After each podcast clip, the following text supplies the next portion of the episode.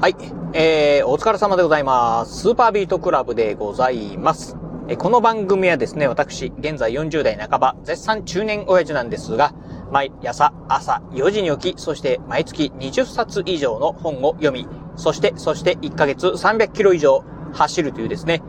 超ストイックな私が一人語りする番組でございます。はい。ということで、えー、いつものね、雑談お届けしてみたいと思うんですが、今このね、ラジオ収録しておりますのが、6月の16日、今日ね、えー、金曜日でございます。今ね、時間にして、えーっとね、夕方のね、6時15分を回ったところでございます。ということで、まあ一週間ね、まあ仕事が終わって、えー、そして、まあね、明日、明後日とお休みなんですが、うん、今週もね、まあしっかり働いたなーというふうにですね、まあ今思ってるところでございまして、あ、本当ね、まあ今日はね、うん、ちょっと充実した仕事ができたかなというところでございます。はい、というところでね、まあ今日ね、お話ししてみたい内容、うん、まあ、うん、ですね、えっ、と、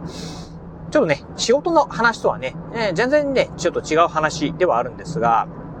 えー、電気自動車についてですね、お話ししてみたいと思います。えっ、と、今日ね、あのー実はちょっと仕事でですね、電気自動車に乗る機会がございました。あまあ、電気自動車なんでね、ガソリンを使わない。完全にですね、電気のね、えー力で走るというね、まあ自動車。まあ皆さんもね、まあご存知の方はね、多いかと思いますが、まあ徐々にね、最近ね、まあ、あと、電気自動車のね、車をね、えー見かけるようになってきたんじゃないでしょうか。まあ有名なところで行くとね、あの、テスラとかですよね。えーまあテスラなんかはね、えー電気自動車のね、えーまあ本当ね、有名なメーカーなんですが、今日実は私ね、あの、電気自動車にですね、初めて乗りました。うん、えっ、とね、日産のノートっていうんですか？ノート e パワーっていうんですか？ああ昔からね、日産っていうのは電気自動車にね、力入れてるかと思うんですけど、それのね、まあ、えっ、と、一番代表的なね、えー車種 e パワーっていうのにですね、乗りました。うん。まあ、あのー私ね、まあ、電気自動車に乗るのが初めてだっていうのもあってですね、ちょっと運転するのは怖いなと思ったんで、まあ、あと、会社、まあ仕事関係だったんですけどね、まああの同僚にですね、運転をしてもらったところなんですが、うん、なんかね、すごいですね。うん。なんかまあ、まあ普通にね、車なんでね、当然ながらハンドルとかブレーキはついてるんですけど、うん、あのーなんかね、あの、いろんなこう、ボタンがついてる。うん。そしてね、あの、バックするときにですね、あの、モニターのところにですね、なんか、うん、バックしてるときにね、後ろなんかもね、あの、見れ、えー、なんかモニターにね、映ったりとか、あとね、なんか上からこう、なんていうんですかあの、えっ、と、車がね、えー、まあ、向いてる方向であったりね、あの、あと、うん、壁とかがですね、まあ、あの、モニターにね、映し出されて、うん、なんかすごいなっていうふうにね、思った次第でございました。うん、あとはね、なんか、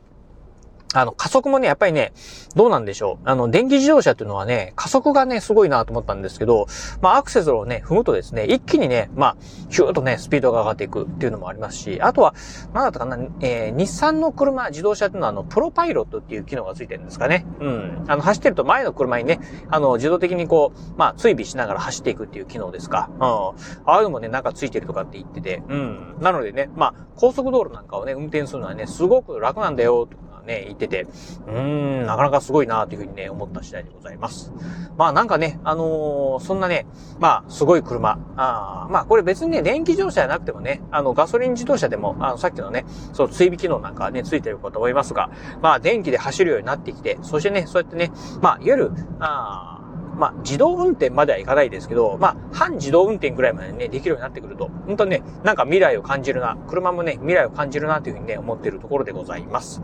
うん。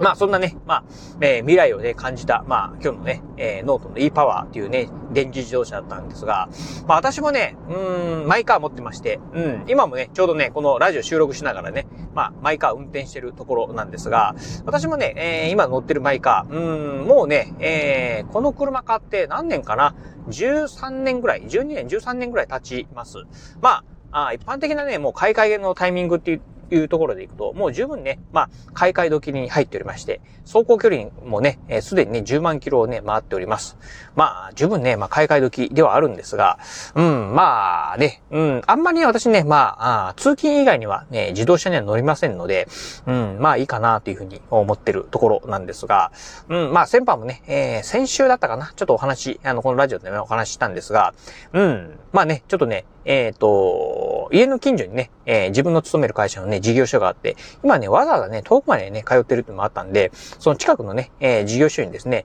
えー、移動させてくださいっていうふうにですね、転勤願い出したんですが、却下受けてですね、あなんかね、ショックを受けてたんですが、まあ、またね、えー、毎日1時間かけて通勤しないといけないのかなっていうのはね、思うと、まあちょっとね、ショックも感じてるところだったんですが、ああいう電気自動車があればですね、うん、なんかね、えー、楽に通勤ができるんだったらいいかなというふうにも思いつつ、まあとは言いながらね、やっぱりね、車の運転というのはね、あの、